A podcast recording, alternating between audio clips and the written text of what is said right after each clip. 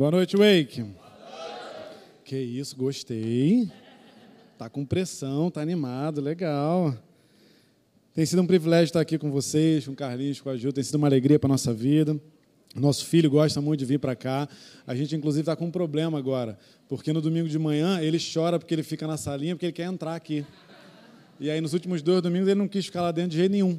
E aí ele fica aqui, fica assim, ah, ah, ah, ah. Domingo passado, à noite, quando eu botei ele para dormir, ele ouviu a voz do Carlinho, ele se debateu no meu colo, querendo olhar para a TV ali atrás para ver o pastor pregando, entendeu? Então, mas tem sido uma benção, a gente se alegra de estar aqui. Pessoal, Deus colocou hoje um tema no meu coração para dividir com vocês, que é movidos por direção. A gente vai falar um pouco sobre ser direcionado por Deus. E foi engraçado que, quando o Carlinhos falou comigo, né, para eu trazer a palavra hoje, é, no momento que ele falou comigo, me veio uma, uma ideia no coração, e aí eu fui orar mesmo assim para saber o que Deus queria falar, e Deus colocou esse tema no meu coração. Quando foi na semana passada, o pastor Hélio começou a pregar aqui, e eu vi que ele falou muito sobre isso. E Deus já tinha me dado esse tema, né? Eu falei, eita Deus, olha só, o moço está pregando tudo que eu, né? Um monte de coisa que eu ia falar. Aí me deu uma coisa assim, falei, cara, às vezes as pessoas vão achar até que eu peguei o que ele falou para falar. Aí você vê como é que é irônico, né? Deus estava falando no meu coração sobre direção e eu colocando dúvida da direção que ele tinha me dado, pelo que as pessoas iam pensar de mim, sabe? Então, assim, eu não sei se você vai acreditar ou não, mas né, esse é o fato. O, Deus sabe, Deus sabe.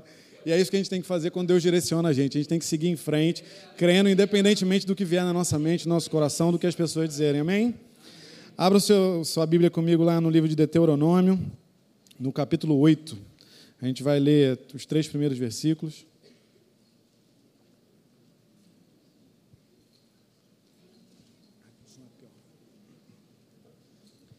Deuteronômio capítulo 8, a partir do primeiro versículo. Você chegou lá? Amém? Boa noite, pessoal da internet. Tudo bom? Eu sempre esqueço, foi mal, é que eu não estou acostumado. Tudo bem? Vamos nessa, vem com a gente aí. Deuteronômio 8, a partir do versículo 1 até o 3, aí diz assim: Tenham cuidado de obedecer a toda a lei que hoje lhes ordeno, para que vocês vivam, multipliquem-se e tomem posse da terra que o Senhor prometeu, com juramento aos seus antepassados. Lembrem-se de como o Senhor, o seu Deus, os conduziu por todo o caminho no deserto, durante estes 40 anos, para humilhá-los e pô-los à prova, a fim de conhecer suas intenções, se iriam obedecer os seus mandamentos ou não. Assim, ele os humilhou e os deixou passar fome, mas depois os sustentou com maná. Mas nem vocês, nem os seus antepassados conheciam, para mostrar-lhes que nem só de pão viverá o homem, mas de toda a palavra que procede da boca do Senhor. Amém. Queridos, esse foi o texto que ficou no meu coração quando eu fui orar sobre o dia de hoje, né?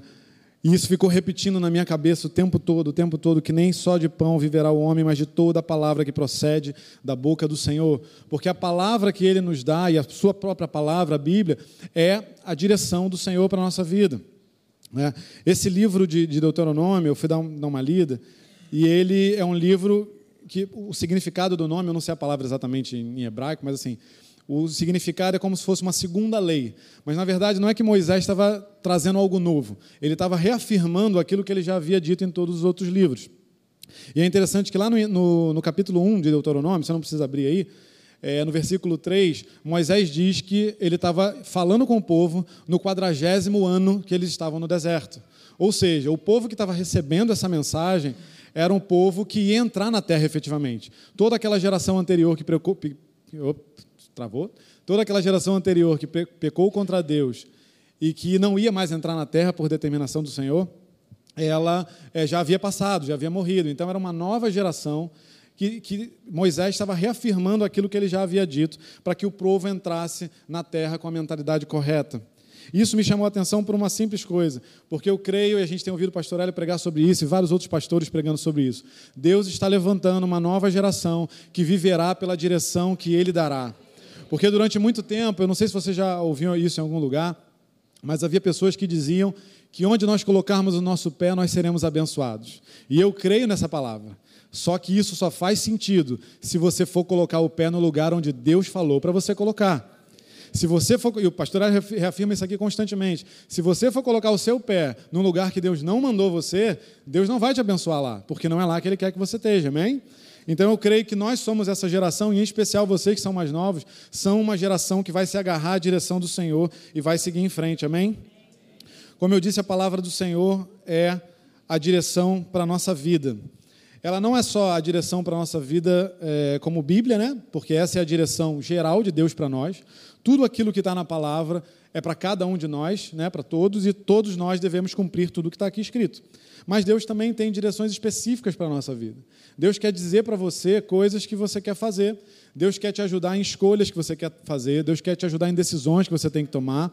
E esse tempo que vocês estão vivendo hoje, quem são mais novos, mas obviamente se aplica a todos nós, é um tempo de decisão, é um tempo de escolhas, é um tempo em que Deus quer te dar a direção para você acertar naquilo que Ele tem para a sua vida. Né? É, o texto que a gente leu, ele é o mesmo texto que Jesus cita lá em Mateus 4 né, quando ele está no deserto e ele está sendo tentado. E quando você lê os dois textos, né, é, obviamente é exatamente a mesma coisa que está escrito, Deus está mostrando para a gente de forma clara que seguir a direção dele é fundamental para a nossa vida. O pão, que é um elemento básico para a nossa existência, né, quando a gente pensa em alimento, ele de fato é necessário para que a gente sobreviva. E aí Deus está comparando essas duas coisas, dizendo que o que ele diz, sim, é fundamental para que a gente consiga é, existir. E não tem como a gente ter uma vida completa, bem-sucedida, se a gente estiver fora da direção de Deus. É, esse texto que a gente leu, de Deuteronômio é, 8, ele é só um pedacinho né, de Deus, é, de Moisés falando com o povo, mas se a gente lê tudo que veio antes, né, desde o êxodo, desde que o povo sai, a gente consegue ver o povo de Israel, infelizmente, como um exemplo de povo que teve a direção do Senhor, mas que escolheu não seguir essa direção. E a gente vê que o fato deles não seguirem essa direção que o Senhor deu, ela simplesmente é, contaminou a perspectiva que eles tinham sobre a vida como um todo. Né? A gente vê em todos os textos né, que vão relatando a história do povo saindo do Egito até ele chegar à terra. E o que mais marca é reclamação, é murmuração. Você já deve ter lido isso várias vezes. O quanto esse povo reclama, o quanto o povo chega ao ponto de valorizar a escravidão. Ou seja, Deus tira eles de algo que era terrível, de que era muito sofrível, e eram só 400 anos, 430, né, 440 anos de sofrimento. E aí, nos primeiros momentos que eles saem de lá, a primeira coisa que eles dizem é por que, que eles saíram de lá. É a saudade da miséria, do sofrimento e da escravidão. Eu queria ler com você só alguns exemplos. Abre lá no, no livro de Números, no capítulo 11. Quero ver com você só alguns exemplos de como esse povo pensava e era contaminado por uma Nesse caso, não era nem a falta de direção, mas a falta de, de crença, né, de fé na direção. Números, capítulo 11, no versículo 4.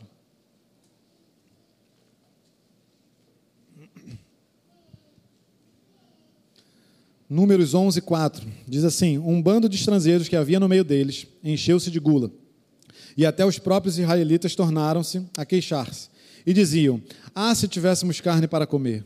Nós nos lembramos dos peixes que comíamos de graça no Egito, e também dos pepinos, das melancias, dos alhos porós, das cebolas e dos alhos. Mas agora perdemos apetite. Nunca vemos nada a não ser este maná. Olha que bacana, pensa comigo. Eles viram comida cair do céu. Sabe aquele filmezinho de está chovendo hambúrguer? Né? Pensa legal de você acordar de manhã e comida caiu do céu. E eles falam: é, nunca vemos nada. Não, eu só vi comida cair do céu, mas eles dizem, nunca vimos nada, a não ser este maná. Cara, e uma coisa que me chamou a atenção nesse, nesse texto também, o fato deles colocarem né, que nós lembramos dos peixes que comíamos de graça no Egito, ou seja, eles tinham comida limitada, porque eles eram escravos.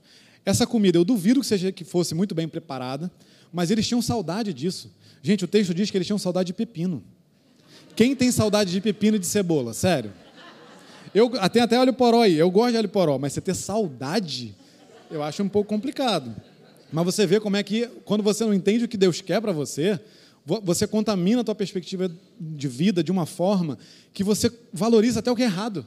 Você não consegue valorizar um milagre, aquilo que é de extraordinário que Deus está fazendo, para valorizar um pepino. Entendeu? Então, assim, você, a gente tem que tomar cuidado com isso. Avança um pouquinho em números ainda. No capítulo 21. E esse texto é, é ainda mais sem noção, assim, né? Números 21, o, a partir do versículo 4. Diz assim: Partiram eles do Monte Or pelo caminho do Mar Vermelho para contornarem a terra de Edom. Mas o povo ficou impaciente no caminho e falou contra Deus, contra Moisés, dizendo: Por que vocês nos tiraram do Egito para morrermos no deserto? Não há pão, não há água, e nós detestamos esta comida miserável. Essa era a avaliação que eles tinham da provisão que Deus estava fazendo para a vida deles. Como você vê que é deturbado, que não faz sentido, que é contaminado por uma visão que com certeza só levaria eles para a miséria e para o sofrimento. E o último texto que eu quero ler com vocês, volta lá para Êxodo 14, um pouco antes, no versículo 10.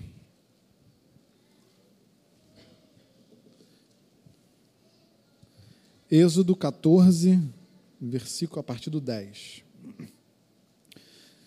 Eu vou lendo para a gente ganhar tempo. Ao aproximar-se o faraó, né, esse, esse momento aí é o momento que eles, vão, que eles estão prestes a atravessar o mar, né, que na frente estava o mar vermelho, atrás deles vinha o faraó e o, e o exército.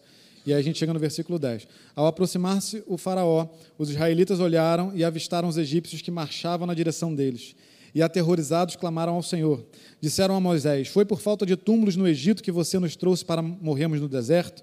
O que você fez conosco, tirando-nos de lá? Já, já lhes tínhamos dito no Egito: Deixa-nos em paz, seremos escravos dos egípcios, antes, antes ser escravos dos egípcios do que morrer no deserto. Só até aí. E aí você vê que eles sequer conseguiam crer que o que Deus tinha prometido há tantos, não sei quantos centenas de anos atrás, se cumpriria. Eles não conseguiam, apesar de ver todas as dez pragas que acometeram ao Egito, porque essa, essa geração testemunhou isso. Eles viram o que aconteceu com os egípcios e que não aconteceu com eles, porque, embora acontecesse em toda a terra, não acontecia com eles. Então, a manifestação sobrenatural de Deus ela era constante e eles foram provando isso ao longo do tempo. Mas assim que eles saem do Egito, eles não conseguem crer que Deus está levando eles para um lugar que Deus tinha para eles e que haveria vitória em qualquer circunstância que surgisse. Então, Israel, para a gente, é um exemplo negativo, né? Que mostra que é possível a gente conhecer a direção de Deus e escolher não segui-la, por falta de fé, medo, ingratidão. E a gente vê, né, se você pensar bem, na, nas falas dos egípcios, eles sempre falam de morte, eles sempre falam de escassez. Você vê que, é, né, foi uma, uma, uma, frase que veio ao meu coração, que uma vida, uma vida sem a direção de Deus é triste, mas uma vida que conhece a direção e escolhe não segui-la é miserável. Esse povo, né, Deus me mostrou algum, algumas características desse povo, eu não estou falando mal deles, não, tá, gente? É só para a gente poder entender as características que não podem se aplicar na minha vida e na sua vida. Eles viviam estagnados, porque Deus disse que eles não entrariam no deserto. Então não havia perspectiva de melhora. Era só o deserto e seria sempre o deserto, até o último dia de cada pessoa da geração. Imagina uma vida que já está determinada para ser daquele que não vai ter mudança durante 40 anos. Eles viviam murmurando, eles eram ingratos, eles eram incrédulos. Né? Como eu falei, eles testemunhavam o que Deus fazia, mas eles não conseguiam reconhecer Deus como Senhor e crer no que Ele tinha para fazer. E, como, como, eu, como eu acabei de dizer, né? eles falavam muito de morte. E eles eram uma geração que a única coisa que eles podiam esperar era a morte. Porque era o único fim do que eles estavam vivendo. Não havia mais nada de bom para eles. E eu acho que o, o, mais, o mais assustador era o quanto eles eram indiferentes ao que Deus fazia. Deus se manifestou para eles, como eu já falei aqui, vários exemplos, mas além disso, Deus se manifestava diante deles como uma coluna de fogo à noite, como uma nuvem de fumaça pela manhã. Havia uma manifestação física de Deus que ia à frente do povo e que conduzia eles em meio ao deserto. E aí a gente consegue ver uma característica de Deus que é maravilhosa quando a gente fala de direção, que o nosso Deus não é alguém que chega para você e fala: a direção é aquela, vai indo. Vai para lá e que fica de longe gritando: olha, não é essa duna não, vira à direita vem para cá, vai para lá, e ele fica do alto e do longe o trono dele. Não, ele se manifesta no meio do povo. E ele convida eu e você a ir para uma direção que ele vai caminhar junto. Você entende essa diferença sutil? Parece que é sutil na verdade, mas não é. Deus nunca nos dá uma direção em que ele não vai seguir com a gente. E isso é um lugar de segurança, é um lugar de descanso, é um lugar de paz, porque a gente sabe que ele vai estar conosco. E a gente precisa procurar essa direção, porque quando a gente segue a direção de Deus, na verdade, a gente está seguindo Ele mesmo. Lê a Bíblia inteira e vê que Deus está se movendo ao longo da história. Há um plano maior que abarca toda a história humana que Deus está conduzindo, que passou pela criação, que passou pela lei, que passou por Cristo, que tem passado por nós e que vai seguir até o último dia. Esse plano ele está em movimento, Deus está em movimento. E quando Ele te chama para uma direção, Ele quer que você se mova junto com Ele. Então, seguir a direção do Senhor é seguir a Ele mesmo. Amém? E isso é cada vez mais fundamental no nosso tempo. Estou fazendo uma introdução longa, gente, mas só para a gente poder ter né, uma noção do, do quão importante é isso para a gente. A gente vive um tempo em que as vozes ao nosso redor se multiplicam. É, hoje, quando a gente vê, provavelmente o que a maior parte das coisas que você ouve ou sabe vem da internet, vem da rede social, vem de algum canal que você segue, vem de alguém que dá uma opinião sobre algum assunto, alguém que dá uma opinião sobre alguma coisa que aconteceu. A gente tem agora o exemplo aí é, da guerra que está acontecendo lá no Oriente Médio, com Israel, com o Hamas, e a quantidade de opiniões diferentes sobre isso, que condenam um lado, que aprovam o outro, que condenam um meio termo. É, é uma guerra de informações que está acontecendo por aí e que, querendo ou não, influenciam a nossa vida. Eu vi um, uma pesquisa que diz que o Brasil é o segundo país no mundo em que as pessoas mais seguem influenciadores na internet. Com certeza todo mundo aqui segue alguém. E eu já quero dizer, claro, que eu não sou contra influenciador, no, meu, meu, lance não é esse não, tá, gente? Já, eu trabalho com comunicação, já falei aqui, já, já trabalhei com influenciadores, problema zero. Acho que é uma, um trabalho bacana. É, então, assim, não, não é uma crítica. Mas o ponto é, as vozes se multiplicam. 40, somos 44,3% dos usuários de internet seguem algum influenciador no Brasil. Ou seja, seguem alguém que tem uma opinião que influencia naquilo que você pensa. Uma outra pesquisa diz, e, e mostra, na verdade, o quanto a influência é significativa, que foi feita aqui no Brasil essa pesquisa, que 75% dos jovens no país querem ser influenciadores como a sua primeira opinião de opção de trabalho, né, de profissão. Ou seja, o pessoal pode até dizer que não segue muito, né, que não influencia tanto, mas se a própria existência dessa pessoa como influenciador está motivando tanta gente a querer ser igual, a gente já consegue ver uma influência aí. Então a gente e, e sabe o que é mais interessante? A rede social ela cria uma realidade que não é realidade. Então a gente não só é influenciado por muitas vozes, mas somos influenciados por coisas que são irreais. E qual é o problema disso? A gente começa a criar padrões para determinadas coisas na nossa vida que não fazem sentido a gente começa a criar padrões de beleza que não fazem sentido. A gente começa a criar padrões de sucesso que não fazem sentido. A gente, às vezes, consegue criar uma relação com o dinheiro que não é bíblica. Porque vocês já viram a quantidade de gente que fala sobre investimento, sobre como você ganha dinheiro fácil na internet. Você quer fazer 20 mil no mês, você quer fazer 50 mil no mês? Se fosse fácil assim, todo mundo estava fazendo. Né? Mas, assim, isso sutilmente o diabo vai utilizando. Eu não estou dizendo que essas pessoas estão sendo movidas pelo, pelo capeta, não, tá, gente? Calma aí, não é isso. Mas o que eu quero dizer é que essas informações podem ser usadas pelo inferno para influenciar a nossa vida e distorcer padrões bíblicos na nossa mente. Então a gente tem que tomar cuidado com as vozes, porque senão a gente pode ser movido por aquilo que é errado. A gente pode come começar a utilizar como baliza conceitos que não fazem sentido. E aí eu quero entrar em três coisas que Deus me mostrou, que são três coisas que podem mover a vida de cada um de nós em diversas áreas e que a gente precisa tomar muito cuidado. A primeira coisa que a gente vai falar é que nós não podemos ser movidos por necessidade. E para a gente conversar sobre isso, eu quero te convidar a abrir lá no, no livro de 1 Samuel, no capítulo 13. Abre lá comigo. 1 é, Samuel, capítulo 13, que é um exemplo claro de como a gente pode se deixar mover pela necessidade. E aí a gente vai falar de necessidade de um termo de, de forma ampla, tá? Qualquer coisa que pressiona a gente a agir é, por conta de alguma coisa que está acontecendo. 1 Samuel 13, é, versículo 11. Gente, antes da gente ler rapidamente, só um contexto, a gente vai ver aqui um, um pedaço da, da, história de Saul e ele estava para entrar em guerra com os filisteus. Samuel, o profeta que tinha ungido ele como rei, disse para que ele esperasse porque ele iria encontrar com Saul no campo de batalha para poder é, fazer os sacrifícios, adorar o Senhor, e só depois é que ele iria atacar aos filisteus. E Samuel diz que vai encontrar, mas obviamente tem um tempo até que ele se desloque até onde é, Saul estava. E aí a gente chega então no versículo 11 de, de 1 Samuel 13, que diz assim: Perguntou-lhe Samuel, assim que ele chegou, né? Quando ele falou com. Ele chegou e falou com Saul: O que você fez? Saul respondeu: quando vi que os soldados estavam se dispersando e que não tinha chegado, né, que você não tinha chegado no prazo estabelecido e que os filisteus estavam reunidos em Micmas, pensei: agora os filisteus me atacarão em Gilgal, e eu não busquei o Senhor. Por isso senti-me obrigado a oferecer holocausto.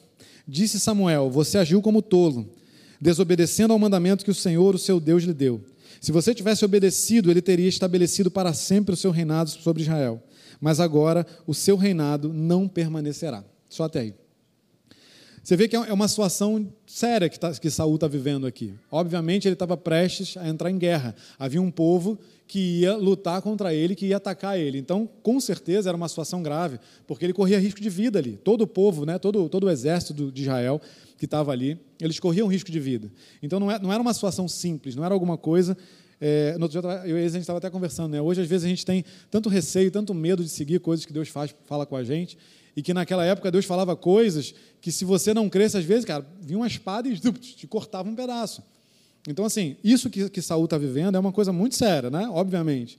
Mas eu achei interessante no final do versículo 12 que ele, para se justificar por não ter seguido o que o profeta disse, ele coloca, por, por isso, né, porque os, tudo, tudo que a gente acabou de ler, por isso senti-me obrigado a oferecer o holocausto. Ou seja, ele, se, ele desobedeceu a Deus, ele desobedeceu a direção que o profeta havia dado, porque ele se sentiu obrigado a fazer pelas circunstâncias. E esse é um lugar que a gente não pode estar. Ser movido por necessidade não vai levar a gente para um lugar de satisfação, de prosperidade, de vitória. Né? A gente, às vezes, pode correr esse risco porque a gente fica preocupado com as circunstâncias. A gente vive momentos, às vezes, que pressionam a gente e a gente não pode ser movido por isso. É, como eu disse, a gente está, né, o pessoal que, tá, que é mais jovem, aí, os adolescentes, estão vivendo momentos de decisão e você tem que tomar cuidado para você não decidir por necessidade. Eu não sei qual é a sua história de vida, eu não sei como é que é a vida da sua família, dos seus pais, mas quando né, eu separei alguns exemplos aqui, quando você pensa em estudo, por exemplo, cara, não, escolhe o que você vai fazer da vida por quanto dinheiro você pode ganhar. Sabe por quê? Porque o salário não é a prosperidade, o dinheiro não prospera. Quem prospera é o nosso Deus. Então, assim, não escolha, é, seja alguma coisa tradicionalmente, né, que as pessoas acham que, que dá dinheiro, ou alguma coisa do momento, seja ser influenciador, seja, sei lá, abrir sua startup, abrir o seu próprio negócio. A gente está vivendo a era do empreendedorismo, né? É, então, assim, não, não, seja impelido por qualquer coisa. Dobra o teu joelho, vai orar, Senhor, o que, que eu escolho? O que você quer de mim? Sabe por quê? Você não vai ser feliz naquilo que dá dinheiro. Você vai ser feliz e satisfeito naquilo que Deus tem para a sua vida. Não há satisfação fora do Senhor, não há satisfação fora do caminho de Deus. Tem uma, uns anos atrás, eu acabei, eu acabei lembrando disso só agora, enfim, o Espírito Santo está me lembrando disso. É, eu vi uma pesquisa, é, eu não lembro exatamente onde foi, enfim, mas que diz que cinco, eles entrevistaram, se não me engano, 500 dos maiores executivos e mais bem pagos executivos do Brasil. E mais de 50% deles estavam infelizes com a vida deles. Eles não eram satisfeitos com o que eles faziam, embora eles ganhassem muito dinheiro. Porque quando a gente fala dos 500 executivos mais bem pagos do, do país, a gente está falando de gente que ganha milhões por ano. A gente não está falando de gente que tem salário de 50 mil, de 100 mil. A gente está falando de gente que ganha 20, 30, 40, 50 milhões por ano. E essas pessoas estão muito infelizes. Né? A gente não está aqui falando, ah, rico é infeliz. Não é isso, não. É porque eles não se satisfazem naquilo que eles fazem, porque se eles pudessem, eles tinham feito outra coisa. Então não entre por esse lugar, porque Deus não quer isso para você. Deus não quer que você estude para isso. Deus não quer que você trabalhe numa determinada empresa por quanto você vai ganhar. Tem gente hoje que está vendendo o tempo de vida em um monte de empresa aí para ganhar dinheiro, para poder sustentar um padrão de vida. Deus não quer isso para sua vida. Quem sustenta o seu padrão de vida é o Senhor. Ele não só sustenta, como define, porque nem todo mundo tem coração para ter determinados padrões de vida. Se fosse assim, todo mundo no reino de Deus era rico nem todo mundo é rico, não é porque ah, não creu. Óbvio que tem uma, uma, parcela de fé super importante você tem que crer, mas porque nem todo mundo tem coração e Deus não dá para ninguém aquilo que essa pessoa não pode suportar. Então toma cuidado com isso. Toma cuidado com os relacionamentos. Não escolhe namorar porque todo mundo do grupinho da igreja está namorando. Não escolhe, porque às vezes você vai escolher qualquer um ou qualquer uma. E Deus não tem isso para você, Deus tem alguém Deus tem um homem, Deus tem uma mulher separado para você. Não estou fazendo um misticismo aqui, não, tá, gente? Você vai passar na rua, vai ver um anjo, ele vai apontar alguém, é aquele. Não é isso, não, tá? É bem mais simples que isso, como, como funciona, na verdade. Deus quer até que você participe da escolha, tá? Pelo contrário, a exceção é quando Deus fala: Eis que te digo, case com fulano ou com fulano. Essa é a exceção da exceção, tá? Então, assim, mas de qualquer forma, embora essa, essa, essa escolha seja sua, Deus quer te aconselhar porque a palavra diz que Ele é o conselheiro, que nós temos o Espírito Santo, que é o nosso ajudador. Deus quer te conduzir na escolha que você tem para fazer. Então, assim, se você está na época de namorar, não namora porque os outros estão namorando, porque só você do grupinho ainda não está namorando. De repente, o que Deus está guardando para você é algo que você vai perder se você fizer a escolha errada agora. Se você está na época de casar e todo mundo está casando, você não casou ainda, né? se você nem namorando está e todo mundo já está até casado, eu sei que dá uma angústia, eu sei disso. Mas segura, espera, porque em Deus é sempre o melhor. Em Deus é sempre o melhor. E determinadas escolhas na nossa vida comprometem anos da nossa vida. Talvez, se você escolher determinadas coisas erradas hoje, você vai comprometer anos que você vai ter que, depois disso tudo, corrigir e voltar atrás e recomeçar tudo de novo. Deus não quer que você fique para lá e para cá de faculdade em faculdade. Deus não quer que você fique para lá de namorado em namorado, namorado em namorada. Esse não é plano dele para você. O nosso Deus é um Deus certeiro. Ele trabalha com objetivo. Ele não quer que você fique tentando por aí, não. Ele é um Deus de direção. Ele fala: olha só, vai que eu vou com você e vai dar certo. E quando você vai, dá certo. Então tenha calma, Calma o coração. Eu sei que é dureza, eu sei que às vezes desespera, eu sei que às vezes quando falta o dinheiro em casa, eu sei que às vezes quando falta né, uma coisa que você queria ter dinheiro para comprar e não tem, porque na hora do rolé, depois do culto, todo mundo tem grana para comer e você não tem. Eu sei que isso acontece. Viu? Desde o berçário ele está sabendo como é que é. Ai, gente, até voou água aqui. É isso aí, viu? Olha o sinal do Senhor aí. E aí, gente, uma coisa que Deus me mostrou nesse ponto que é super importante. Quando nós decidimos escolher por conta própria, a gente tira da mão de Deus a responsabilidade de cuidar da gente. A gente né, exime o Senhor da responsabilidade sobre a nossa vida. Porque Ele tem compromisso e responsabilidade com aquilo que Ele diz.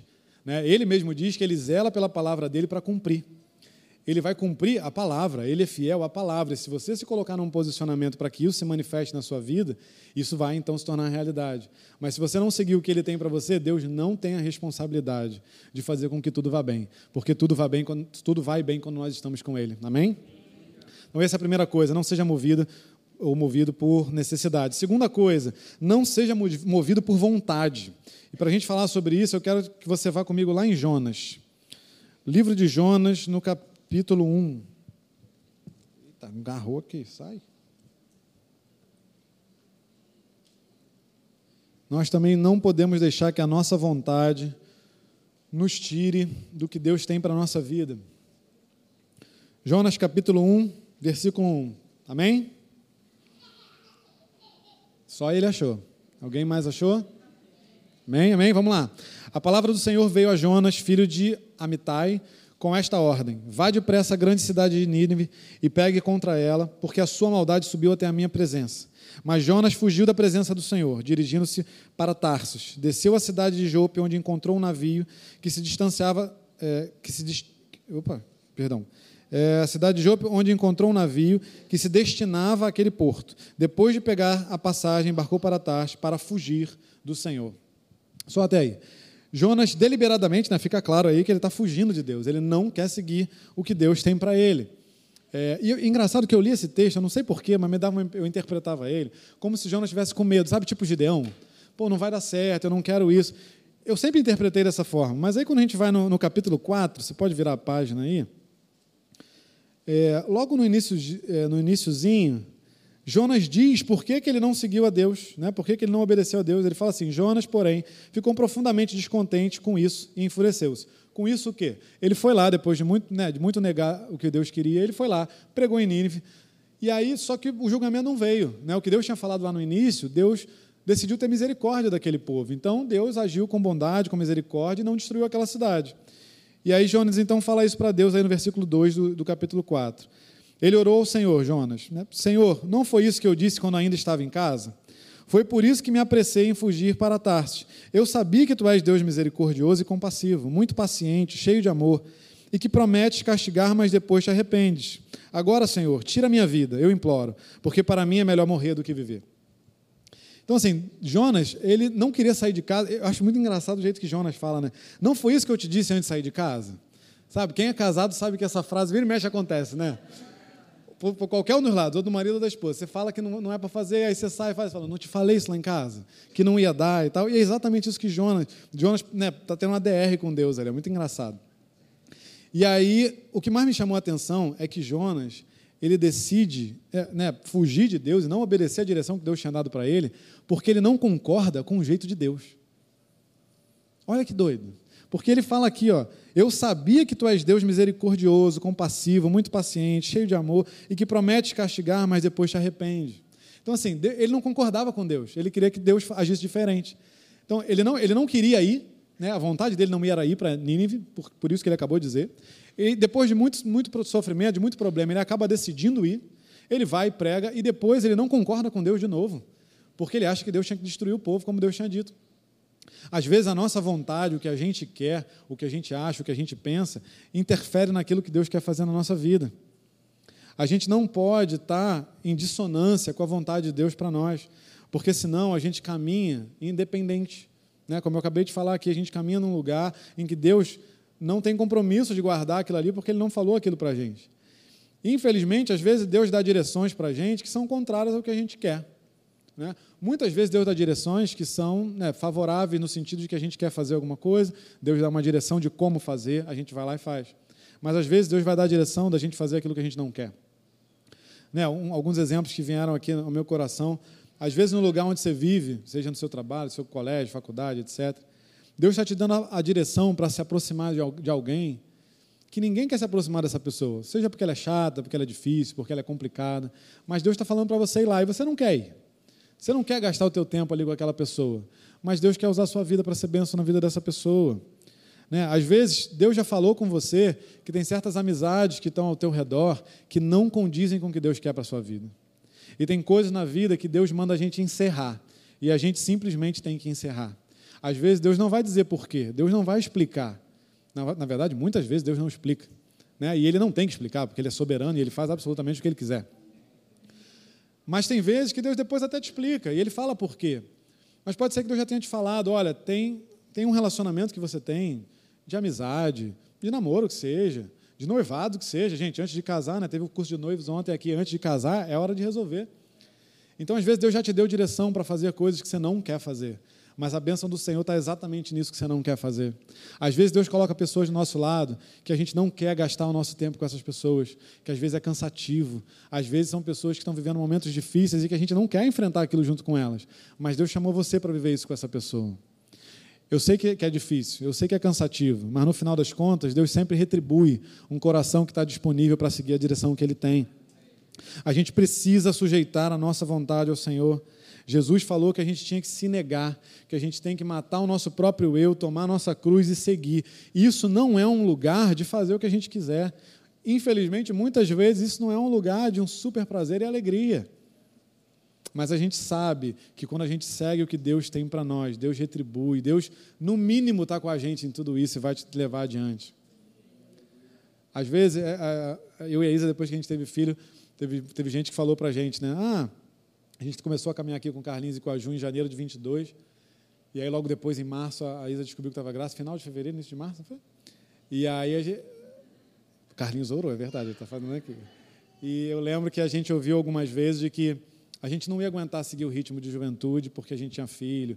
E aí, pô, domingo de manhã na igreja, domingo de noite na igreja, isso ia ser complicado, né? Tá, tá, tá. E a gente conversando, falando, cara, não, por quê? Porque a gente veio para cá, porque Deus nos deu uma direção clara de que era para a gente estar aqui com eles. Clara, clara, clara. Não tinha como dizer não. Se eu dissesse não, a gente era muito cara de pau.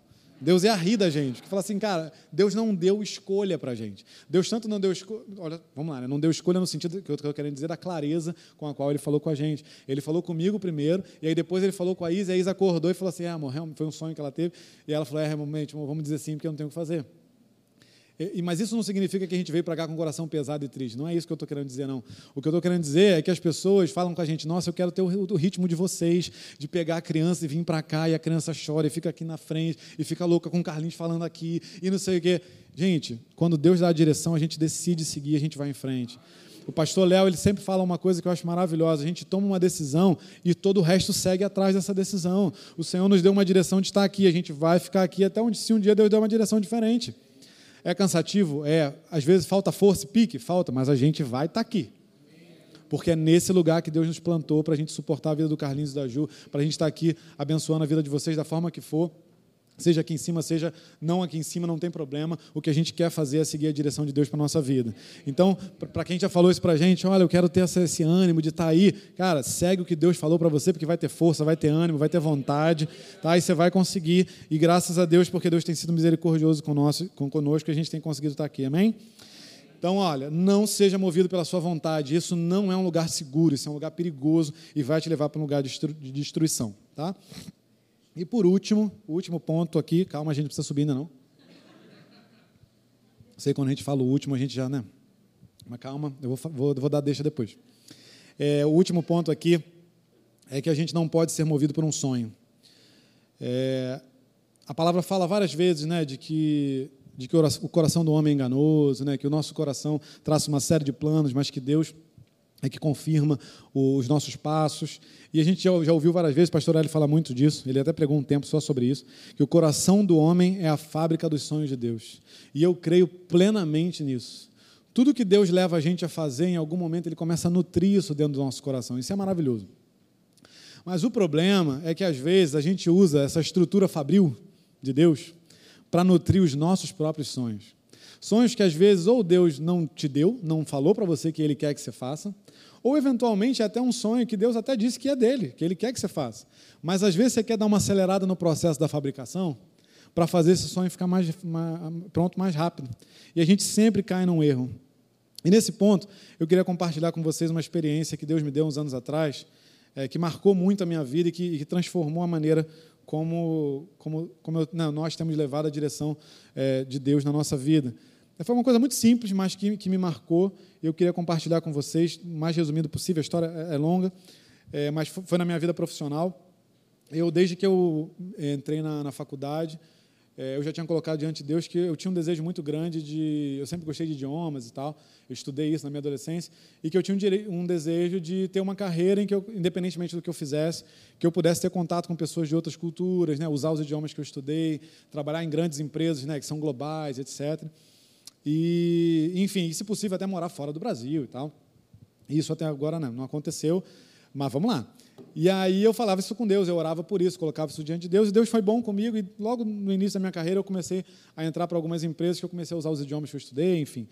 É, e aí teve uma, uma, uma, agência que eu trabalhei, né, a gente atendia um monte de cliente, e aí em uma delas eu comecei a atender uma empresa, eu gosto muito de tecnologia, de videogame e tal, eu estou falando essas coisas, gente, eu não sei se alguém já ouviu essa história, se ouviu, desculpa, deve ter alguém que não ouviu, tá? mas foi a direção que Deus me deu, então vamos embora. E aí eu gosto muito de tecnologia, de videogame, essas coisas, e aí eu comecei a atender uma empresa de videogame, né? uma das maiores empresas do mundo de videogame, falei, cara, que maneiro, né? que legal, pô, Deus é bom, cara, olha a oportunidade que Deus está abrindo. E foi muito legal, foi um tempo muito bom, é, eu, de fato, né, tive a oportunidade de trabalhar com gente fora do Brasil, foi uma coisa muito bacana, e enfim, atendi eles por alguns anos. É, eu e um amigo trabalhávamos juntos atendendo esse cliente. A gente cuidava da comunicação deles aqui no Brasil. Eles não tinham nada, né? a gente é que foi estruturando o trabalho. É, e eu não estou falando isso para me engrandecer, não, gente, pelo amor de Deus. Isso aqui é para vocês entenderem como Deus age na nossa vida e como Deus ensina coisas para a gente. E aí, enfim, estava lá. Chegou um tempo que eu estava querendo sair da agência já, já trabalhava lá há muito tempo. E aí, esse meu amigo já não estava mais lá, ele estava em outro lugar. Eu já estava atendendo outros clientes também. E aí, é, orando né, a Deus e tal, e um dia eu estava lá no computador, pum, abriu uma vaga. Abriu uma vaga onde? Nessa empresa que eu atendia de videogame. Falei, caramba, é agora. Conheço todo mundo lá. Fui eu que fiz as coisas todas aqui no Brasil com esse meu amigo. Tá tudo Deus. Essa vaga é do Senhor para mim. Aí eu li a descrição da vaga. Falei, gente, era, era eu. Só faltou meu nome. Só faltou meu nome. Era eu, era eu. Eu falei, Deus, é isso. Só que foi hoje é engraçado, né? Mas, mas na hora que eu abri o site, que eu vi a vaga, é, eu percebi uma voz dentro de mim falando: não se inscreve, porque não é isso que eu tenho para você, e você não vai passar. Eu falei: eita, isso é coisa da minha cabeça. Olha o impedimento, a palavra de derrota. Eu falei: não é isso. Eu falei: Deus, eu creio, o Senhor me deu. Isso já tem anos, gente, a gente não era nem daqui da Academia da Fé ainda. Falei, não, Deus, eu creio que isso, que voz é. Não, não, isso é de Deus para mim sim. Fui lá e né, tomei a decisão equivocada, me inscrevi me inscrevi e tal, aí falei com um cara que trabalhava lá, falei, cara, me indica aí, ele me indicou. Enfim, aí para a gente encurtar, fiz as entrevistas todas, foi até a última etapa. Na última etapa ficou quem? Eu e esse meu amigo. É, e eu conhecia todo mundo, todo mundo que, que, que, me entrevistou praticamente. Só vi um cara que me entrevistou que eu não conhecia, mas assim, todo mundo, o resto do processo inteiro eu conhecia. E aí o RH falou para mim que estava nesse final só decidindo quem ia ser. O RH passou semanas e não me deu uma resposta. E aí um dia eu encontrei com esse meu amigo, que a gente já não trabalhava mais junto, já tinha tempo que a gente não se via. Ele falou, cara, tu não vai acreditar, passei para aquela vaga. Aí eu, aham. Acredito. Falei, caramba, que legal, cara. E assim, gente, na boa, eu não estou falando isso com, inveja, não, porque assim, nem no dia eu tive inveja, porque eu tenho um carinho muito grande por esse meu amigo, é, um dos caras mais inteligentes, criativos que eu já trabalhei, ele está lá até hoje, ele está fazendo um trabalho excelente. Então, assim, ele está numa porta que Deus abriu para ele lá, ele nem cristão é, mas está lá na alguma coisa que Deus abriu para ele, ele está sempre bem sucedido naquilo. Né? E eu tenho um carinho muito grande por ele, mas, cara, vocês não têm noção do quanto aquilo doeu em mim. Vocês não têm noção. Gente, doeu muito, doeu muito. Doeu porque, assim, era o sonho que eu tinha, cara. E parecia que era o momento de eu, pum, entrar de vez no que faltava para eu viver.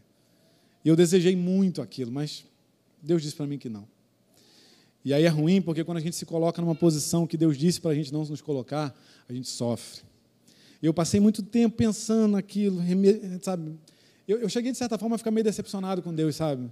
Porque eu, eu, eu exerci toda a fé que eu tinha naquilo. Mas Deus não tinha aquilo para mim. E aí a nossa carne faz alguma coisa para nos consolar. E ela fala assim, cara, se você tivesse passado, ia dar tudo errado. Deus te deu um livramento. Passou um tempo encontrei com esse meu amigo. Falei, e aí, cara, como é que tá lá? Cara, tá maravilhoso. Tá excelente. Tô viajando, tô indo. Falei, poxa, que legal, cara. Aí você fala assim, cara, você vê como é que a nossa cabeça é, né? A gente acha que vai acontecer alguma coisa ruim com outro porque não era para você. Olha que loucura. E aí, é... e aí aconteceu com ele o que eu sabia que, que a empresa proporcionava, né? Ele foi promovido, foi para a Europa, está trabalhando lá agora, liderando um trabalho lá super bacana. É, eu, e aí eu falei assim, cara, Deus, era isso, eu podia ter vivido isso, né? mas o Senhor não quis para mim, tudo bem. E aí, quando, quando ele, a gente estava conversando e ele falando que ele ia para a Europa, ele falou para mim, cara, é, minha vaga vai ficar aberta. Se você quiser, eu te indico. O que, que você quer? Vê aí e me fala. Aí eu cheguei a conversar com a Isa na época, mas aí o que, que Deus fez? Não falou nada. Por quê? Porque a direção já tinha sido dada. E eu não tinha mais o que fazer. Porque se ele tivesse mudado a direção, ele teria falado para mim, e eu sabia que aquilo não era para mim. Era para esse meu amigo e seria para a próxima pessoa que viesse, mas não para mim. E às vezes a gente se move por um sonho, a gente se dedica àquilo, a gente se entrega àquilo, e a gente às vezes acaba perdendo um tempo, porque não é isso que Deus quer. Então, assim, tome cuidado com o que você está nutrindo no teu coração, porque é melhor sonhar o que Deus tem para a gente. Sabe? Quando a gente vê José na palavra, José, ele não pede um sonho. Você já pensou nisso? José não pede um sonho. José não diz que é um sonho dele. Deus simplesmente faz ele sonhar. E entrega na mão dele um propósito que mudou a vida de milhares e milhões de pessoas naquela época. Deus quer te dar sonhos. Deus talvez já te deu sonhos. Só avalia se esse sonho é o que Deus tem para você. E se for, entra de cabeça nele. Porque Deus vai te honrar e Deus vai te levar para um lugar que você não vai imaginar. Busque sonhar de acordo com a direção. Identifica se o que você está sonhando vem de Deus, porque se for, todo e qualquer custo vai valer a pena, todo e qualquer investimento vai valer a pena. Deus tem um lugar para você sonhar e sonhar grande. Deus quer realizar, inclusive, sonhos que estão no teu coração, sim. Não significa que só porque foi alguma coisa que você pensou e desejou que Deus não está nisso. Deus está nisso também. Pode estar, né? Mas cabe a mim a você descobrir e entender isso em Deus, porque nisso não há frustração, nisso há satisfação. E hoje o nosso coração se satisfaz, porque a gente está no lugar que a gente sabe que Deus queria que a gente estivesse. Porque se tudo isso tivesse acontecido antes, se Deus tivesse me dito sim, eu não estaria aqui hoje, com certeza. E eu sei daquilo que Ele tem feito até aqui, eu sei daquilo que Ele vai fazer daqui em diante. E eu sei que nós estamos no lugar que Ele quer que a gente esteja. E aí é um lugar de paz e descanso, e eu quero declarar em nome de Jesus esse lugar de paz e descanso sobre a tua vida. Um lugar de certeza, de propósito, de direção, de aonde Deus está te levando, de onde Deus está contigo hoje, para onde Ele vai te levar. Amém? Glória a Deus. E a gente está falando de direção, mas tem né, algumas ideias aqui que Deus colocou no meu coração de como é que se aprende a ser dirigido, como é que você aprende a viver de acordo com o que Deus tem para a sua vida. Eu quero ser o mais breve possível para a gente encerrar, por conta da hora. É, e o primeiro ponto é o seguinte: como é que eu aprendo a viver por direção? Invista tempo na presença de Deus. Isso é o básico, isso é o mínimo. Né? A gente tem ouvido sobre isso, o pastor Hélio tem reforçado isso nos últimos, nos últimos tempos, o quanto é importante gastar tempo na presença. Eu estou lendo um livro sobre adoração se chama De Volta à Essência, de um, de um, de um pastor chamado Jeremy Riddle, é um americano. E ele, ele, quando ele fala da, da presença de Deus, ele, ele cita uma coisa muito interessante, né? que ele diz que a presença é uma pessoa. A presença não é uma coisa. E aí ele tem um trechinho do livro que diz que uma presença abstrata não tem coração, sentimentos, desejos, sensibilidade, tristeza, consciência, proximidade, soberania ou santidade.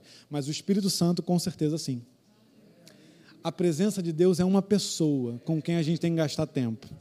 Nós gastamos tempo com pessoa todo dia no nosso dia a dia, mas tem uma pessoa que é a pessoa fundamental com quem a gente tem que gastar tempo. É nesse lugar de tempo com o Espírito Santo que a gente vai ouvir a direção, que a gente vai perceber a direção, que a gente, mais do que isso, a gente vai conhecer aquele que direciona. Nós não vamos conseguir ser direcionados por alguém que a gente não conhece. Se alguém te parar no meio da rua e falar assim, faz isso aqui, você vai seguir o que essa pessoa está falando? Obviamente não, porque você não sabe quem é, que, sabe, que condições que essa pessoa tem de te dizer o que você tem que fazer da sua vida. Então você tem que conhecer, até para você aprender a reconhecer a voz do Senhor. E quando Deus fala para você, não se inscreve porque eu não tenho isso para você, você não ir lá e fazer o contrário. Porque você reconhece e entende, não é o meu Deus que está falando, é o meu Senhor que está falando. Então gaste tempo com o Espírito Santo, busque essa direção. O Senhor não é um Senhor só de perto, Ele é um Senhor de dentro. O Espírito Santo vive dentro de nós, a direção que a gente precisa está dentro. Você não precisa procurar por aí o que as pessoas estão falando sobre carreira, sobre dinheiro, sobre família, sobre relacionamento, sobre, sabe, qualquer que seja o tema que você está vivendo. Não procura por aí, está aqui dentro. O Espírito Santo está aqui e ele está pronto para te apontar o caminho que você tem que seguir. Amém? Ele é um Senhor de dentro, isso é marcante na nossa vida. Então, gaste tempo na presença. Segundo ponto, exercite a obediência. Eu estava lendo um comentário bíblico esses dias e, e, o pastor, o cara que escreveu lá, estava falando assim: a obediência a Deus não é apenas uma questão de compreensão, mas de vontade e coração. E o coração está inclinado a seguir o seu próprio caminho. Então, obedecer a Deus não é apenas a gente ter o conhecimento sobre o que a gente precisa fazer, mas a gente tem que ter uma decisão né, direta e assertiva de fazer aquilo que a gente sabe que tem que fazer. A obediência ela não acontece no vácuo, gente. Eu vou obedecer no nada. Não é isso. Se você pensar por lógica, a obediência acontece num lugar em que você tem a opção de não obedecer. A obediência e a desobediência estão ali uma do lado da outra. Cabe a gente escolher nas situações que se apresentarem diante de nós. Só que assim, você não vai conseguir entender o que Deus tem para a sua vida do nada, assim, uma coisa enorme, grandiosa, abandone tudo e se mude para não sei aonde fazer aquilo. Se hoje você não exercitar, se nós não exercitarmos o obedecer no pequeno. Seja fiel nas pequenas obediências, seja fiel nas pequenas direções. Pergunte para Deus coisas que para você hoje parecem muito simples e triviais. Pergunta se você tem que ir para algum lugar ou não, se você tem que fazer determinada coisa ou não. Sabe, se envolva com o Espírito Santo e deixa ele se envolver no teu dia a dia, porque quanto mais a gente exercita a obediência, mais a gente está capaz para obedecer coisas maiores. No livro de Zacarias, no capítulo 4, você não precisa abrir, na nova versão transformadora, diz o seguinte: Não desprezem os começos humildes, pois o Senhor se alegra em ver a obra começar. Você só vai conseguir obedecer no extraordinário quando você obedecer no ordinário no simples, no dia a dia. Então exercita as pequenas obediências, o seguir as pequenas direções, porque Deus vai te honrar no pouco e vai te colocar sobre o muito. Não há limites para o nosso Deus. Quem coloca o limite somos nós. Quanto mais a gente se lança nele, mais ele, leva a gente adiante. E a última coisa, aprenda a esperar. Tão importante quanto saber e entender qual é a direção do Senhor e também decidir seguir essa direção. Da mesma forma, é essencial saber esperar, porque Deus tem um tempo só dele. Deus fez questão de criar um tempo nosso, né, cronológico aí, que segue uma ordem direta e colocou o tempo dele separado. E aí ele se move num tempo que a gente não consegue nem entender. A gente consegue nem saber o que está acontecendo direito às vezes. Porque Deus está se movendo do jeito dele. E o que, que a gente tem que fazer? Entrar nessa onda. Sair do cronológico, se posicionar no tempo dele e seguir essa dinâmica, ainda que o tempo dele seja a gente não fazer nada. Seja só esperar pelo que ele está fazendo. Eclesiastes 8, versículo 6 diz que existe um tempo e um modo para todas as coisas. A gente não adianta a gente esperar só o tempo, mas a gente tem que esperar a maneira, a explicação de como fazer. Alguns exemplos rápidos. Abraão recebeu a direção 25 anos antes de Isaac nascer. E ele viu um monte de coisa não acontecer, até que ele viu uma coisa acontecer. José recebeu a direção de Deus por sonho 13 anos antes de, de se colocar lá como primeiro-ministro do, do, Egito. Davi foi ungido rei na, na adolescência e ele assume o reinado, ele é coroado com 30 anos de idade, então no mínimo aí de 13 a 15 anos esperando. Davi, inclusive, teve a oportunidade de encurtar o tempo. Ele teve a oportunidade de matar Saul várias vezes, mas ele esperou o tempo e o modo. O mesmo Deus que ungiu é o Deus que ia coroar. E foi exatamente isso que aconteceu.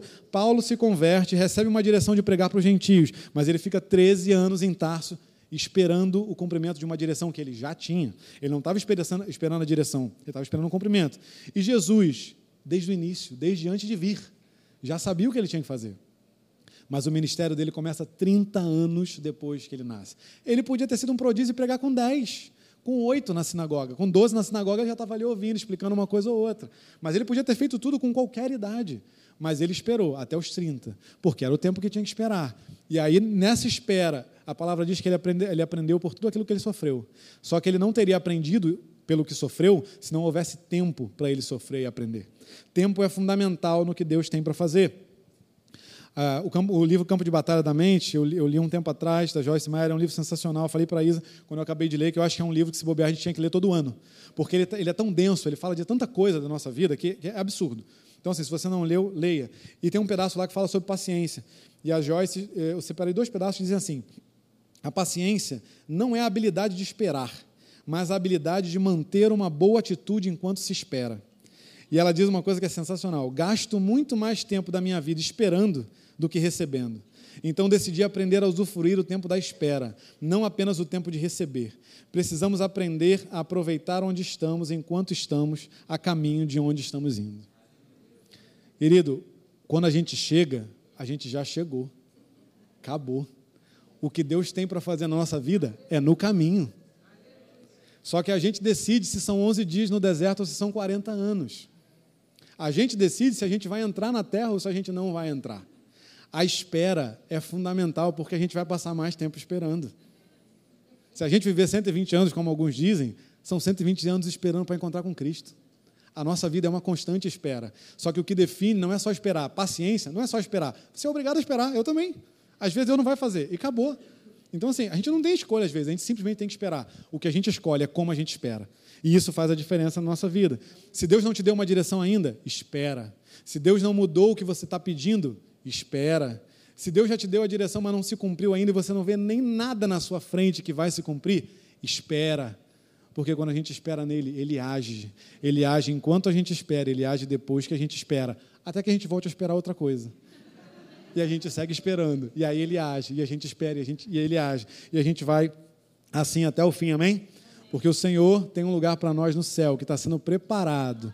Há dois mil anos, porque Jesus subiu aos céus há dois, dois mil e pouquinhos anos, mais ou menos, um pouco menos, né? Por aí, não sei a conta direito.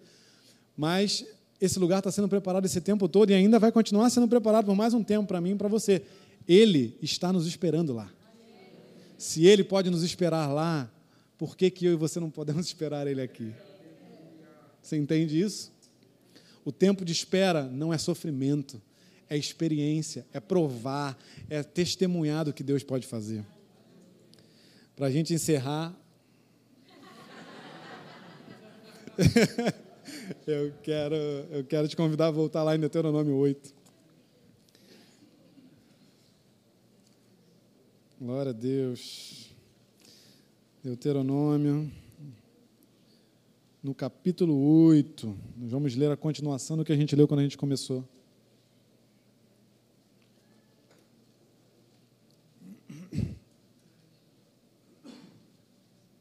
Deuteronômio 8, versículo 6 até o versículo 9, diz assim: Obedeçam aos mandamentos do Senhor, o seu Deus a gente pode adaptar aí para o que a gente está falando. Obedeçam, né, sigam a direção do Senhor, o seu Deus, andando em seus caminhos e dele tendo temor. Pois o Senhor, o seu Deus, os está levando a uma boa terra, cheia de riachos, vai tomando posse, cheia de riachos e tanques de água, de fontes que jorram nos vales e nas colinas, terra de trigo, cevada, videiras e figueiras, de romanzeiras, azeite de oliva e mel, terra onde não faltará pão e onde não terão falta de nada. Terra onde as rochas têm ferro e onde vocês poderão extrair cobres das colinas. Só até aí. O Senhor está nos levando para um lugar de provisão contínua, perpétua e abundante, onde não faltará nada. Isso daqui são exemplos do que na época era necessário: né? alimento, né? colheita, etc. Mas Deus tem um lugar para nós não só como igreja, mas como indivíduos, que é um lugar de prosperidade, de satisfação, de alegria, sabe, de uma vida que vale a pena. A gente precisa aprender a direção, a seguir a direção do Senhor, porque nisso nós vamos prosperar em todas as coisas. A direção do Senhor é para os filhos, porque a palavra diz que quem é filho é guiado pelo Espírito Santo. Ou seja, não é só uma marca de quem é filho ser guiado, mas também um direito de quem é filho ser guiado. Deus quer que você seja direcionado, isso é um direito seu. Você não precisa viver perdido sem saber para onde você vai. Tem uma direção para a tua vida. Hoje de manhã, a pastora Daisy falou hoje aqui uma frase que, que eu achei sensacional. Somente uma vida dirigida e guiada pelo Espírito Santo vale a pena ser vivida. É assim que ela falou, eu anotei porque tinha tudo a ver com isso. Só vai valer a pena se a gente chegar no fim e poder ouvir dele. Entra no meu reino servo bom e fiel. Eu ouvi o Subirá falando isso uma vez, eu falei, cara, que doido, brother. Porque é exatamente isso que a gente tem que viver para ouvir. Entra no meu reino, servo bom e fiel. Não tem mais nada, gente. Nada mais vale a pena além disso. Feche os seus olhos aí. Essa é uma palavra para nós, essa não é uma palavra para alguns, é uma palavra para todos nós.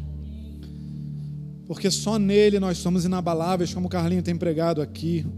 Só nele nós temos a vitória, só nele nós temos tudo aquilo que a gente precisa. Eu quero nesse momento aí que você está de olho fechado te convidar a gastar um tempo pedindo para o Espírito Santo sondar o teu coração, pedindo para ele te mostrar aonde você carece de direção, aonde você precisa dar um stop hoje, parar agora, de seguir o que você está fazendo, de seguir o que você está pensando, de seguir o que você está querendo para submeter a tua vida a Ele e deixar Ele te direcionar. Da mesma forma, é, você pode ser que você já tenha uma direção e você está ansioso, esse é o momento de você acalmar o teu coração, aquietar o coração.